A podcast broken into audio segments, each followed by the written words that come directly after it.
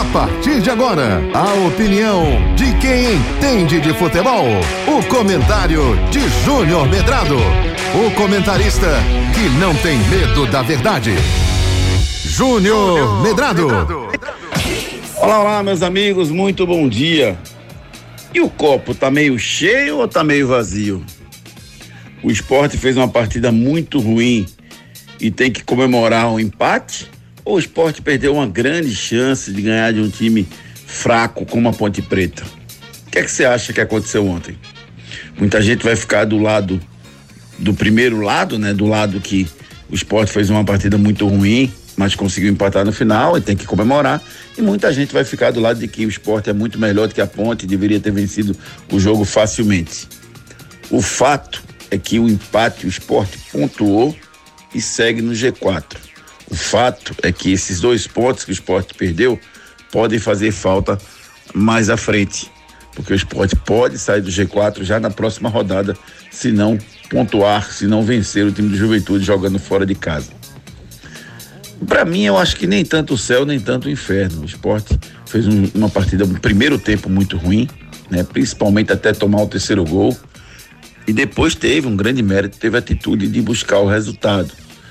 Só que essas oscilações, elas podem custar caro, principalmente no momento onde você tem a necessidade de conquistar os pontos. Ponte Preta, Chapecoense, Sampaio Corrêa são os três adversários mais fracos que o esporte vai pegar na Ilha do Retiro e precisa conseguir a vitória, precisava conseguir a vitória. E não conseguiu. Esses dois pontos podem sim fazer faltas, fazer falta lá na frente, até porque o esporte não está pontuando fora de casa. E isso tem que mudar também.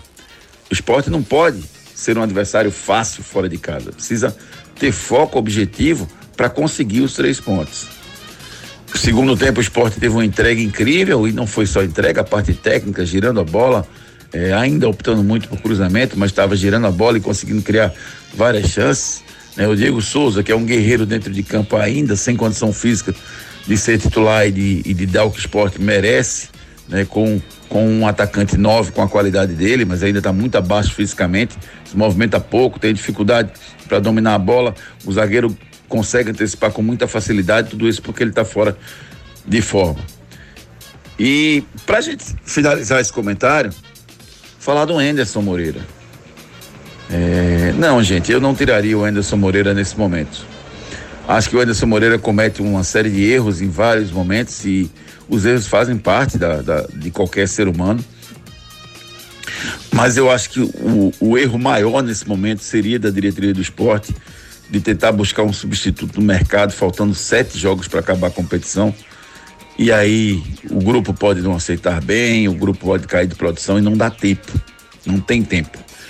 Então, eu não trocaria de treinador, eu iria com o Anderson até o final e acho sim que ele vai levar o esporte para a Série A, apesar de achar que vai ser com muita dificuldade. Sete jogos para o final da competição. Sete jogos para o esporte definir se vai subir ou não de divisão em 2024. Vem aí o Torcida Redes, primeira edição, para a gente debater muito mais esse jogo Esporte Ponte Preta, para falar de seleção brasileira, para falar da situação do Náutico, do Santa Cruz e para deixar você muito bem informado nas manhãs aqui da Hits. Júnior Medrado. SWS titular, tem que respeitar a marca 01 de Pernambuco. SWS titular, marca mais top do estado. Veste artista, jogador, veste o CMC estourada, marca 01 no pagode. A 01 no brega, SWS titular. E a melhor marca é essa, é uma explosão. Geral fica maluco, tem que respeitar, tem que respeitar. A 01 de Pernambuco, SWS 01 de Pernambuco. Você ouviu o comentário de Júnior Medrado, o comentarista que não tem medo da verdade.